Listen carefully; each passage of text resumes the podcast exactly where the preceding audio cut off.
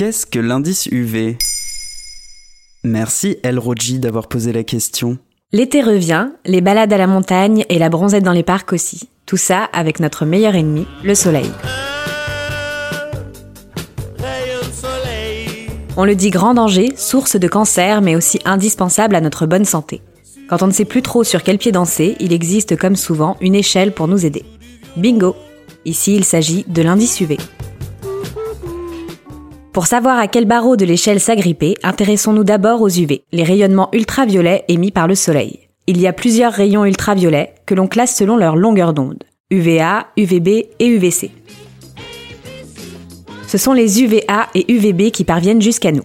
Les UVA pénètrent profondément dans le derme de la peau et sont responsables de son vieillissement. Les UVB, eux, pénètrent moins profondément, mais sont responsables des coups de soleil et brûlures cutanées. Bien plus grave, les ultraviolets A comme B peuvent provoquer des cancers de la peau. Le rayonnement solaire est ainsi classé agent cancérigène depuis 1992. Dans le même temps, nous avons besoin de soleil. Les UVB permettent à l'organisme de synthétiser la vitamine D. Ils seraient aussi utiles pour traiter différentes maladies comme le psoriasis et l'eczéma.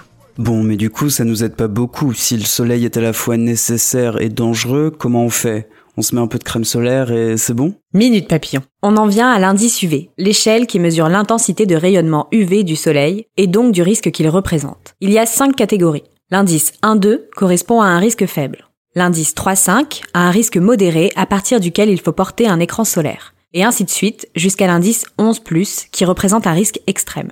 Bref, avant de sortir, il faut regarder la météo et prendre connaissance de l'indice UV de l'endroit dans lequel on se trouve. Plus il est élevé, plus on fait attention et on prend ses dispositions. Lunettes, chapeau, vêtements longs. Et crème solaire Oui, mais attention. La crème solaire est utile pour éviter les coups de soleil. Cependant, elle ne réduit pas le risque de développer certains cancers de la peau. De plus, elle bloque la synthèse de la vitamine D. Et elle est aussi critiquée pour ses impacts sur le système hormonal et sur l'environnement. En bref, quand l'indice UV est le plus fort, mieux vaut prendre le soleil à toute petite dose et préférer l'ombre. Pour la plage, on oublie la bronzette de midi, vive les bains de minuit. Voilà ce qu'est l'indice UV.